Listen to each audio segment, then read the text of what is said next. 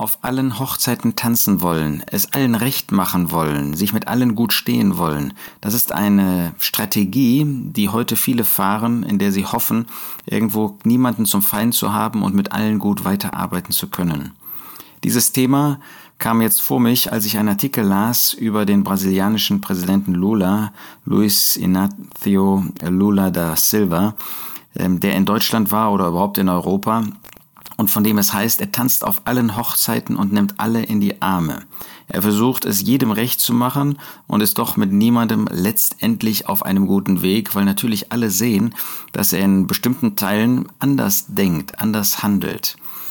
Und äh, das äh, brachte mich zu dem Thema, ist das nicht auch eine Gefahr für uns, dass wir versuchen wollen, es allen recht zu machen, auf allen Hochzeiten zu tanzen? Das ist gerade im Bereich, kirchlichen Bereich, ist das eine große Gefahr. Man möchte es mit den Konservativen nicht verscherzen, aber auch eben mit denen, die so ein paar Neuerungen einführen. Man möchte mit denen, ähm, die die Dinge zu eng sehen, ähm, vielleicht kann man ihnen ja noch helfen, vielleicht ähm, kann man ihnen irgendwie eine Hilfe sein. Vor allen Dingen, man möchte bei ihnen auch gut angesehen sein, aber man möchte auch mit denen, die jetzt einen weiteren Weg, einen breiteren Weg wollen, ja, die alle Gläubigen aufnehmen wollen oder sogar noch mehr als das. Also man will es mit niemandem verscherzen, um überall noch irgendwie Kontakte wahren zu können und man ähm, umbrämt das dann, verbrämt das dann mit dem Gedanken, äh, der ja auch richtig ist, Kolosser 1, Vers 4. Paulus hatte gehört von den Gläubigen in Kolosse, von der Liebe, die sie zu allen Heiligen haben oder aus unserer Sicht heute hatten.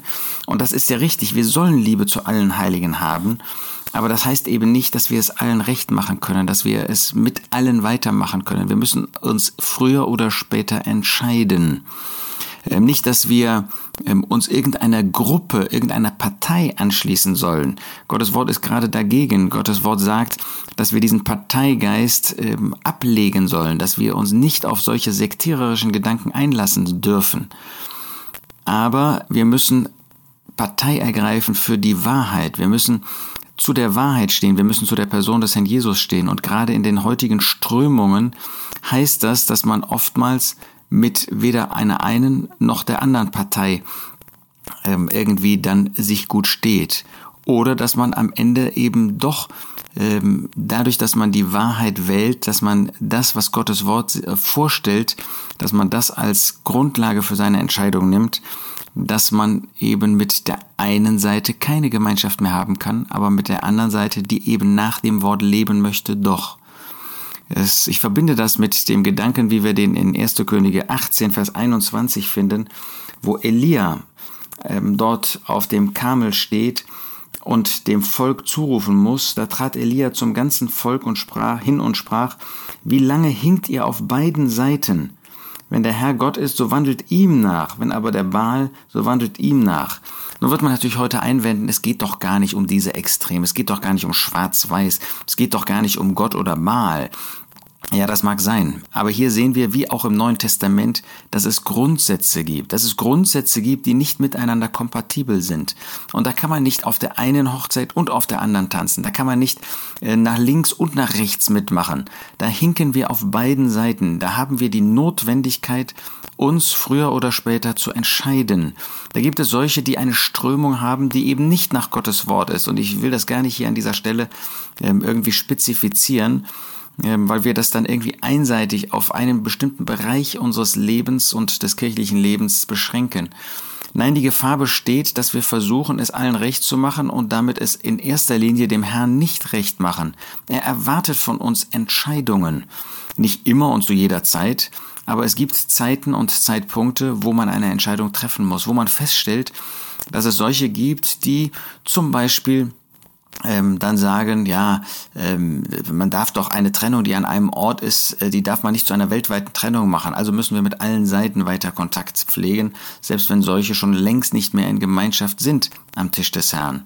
Und auf der anderen Seite ähm, kann man auch, ähm, weil man Angst hat vor solchen, die die Dinge enger sehen, strenger sehen als Gottes Wort, ähm, kann man versuchen, auch mit ihnen lieb Kind zu machen ähm, und auf der anderen Seite aber die anderen eben auch nicht verlieren.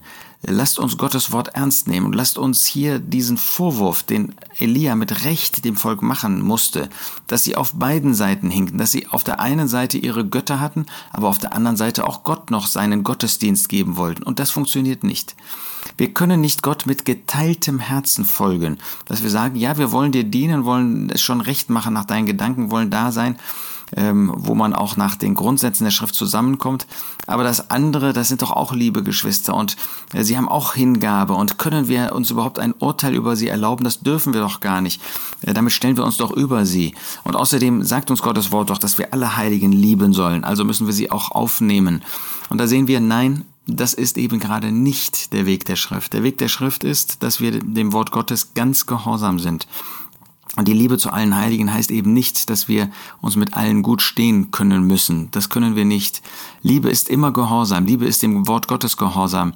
Und in dem, wo sie tätig wird zum Wohl des anderen, wird sie einen solchen darauf hinweisen, wenn er auf einen falschen Weg geht, wenn er in eine falsche Richtung läuft, dass das eben nicht nach Gottes Gedanken ist.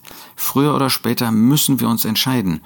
Und, da können wir sagen, nein, äh, wenn man dem Herrn folgt, dann entscheidet man sich nicht. Doch, ohne Entscheidung geht es nicht. Und äh, wenn der Weg in eine Gemeinschaft führt, die nicht nach Gottes Wort ist, dann müssen wir, so bitter es ist, wenn man sich von Gläubigen trennen muss, ähm, und ich spreche jetzt gar nicht von einer örtlichen Trennung, sondern in dem persönlichen Leben. Das beginnt ja schon in dem Dienst, den wir tun, dem Dienst, wo wir dem Herrn Jesus nachfolgen wollen, ähm, dass wir Entscheidungen treffen müssen, mit wem wir einen solchen Dienst machen können und mit wem nicht.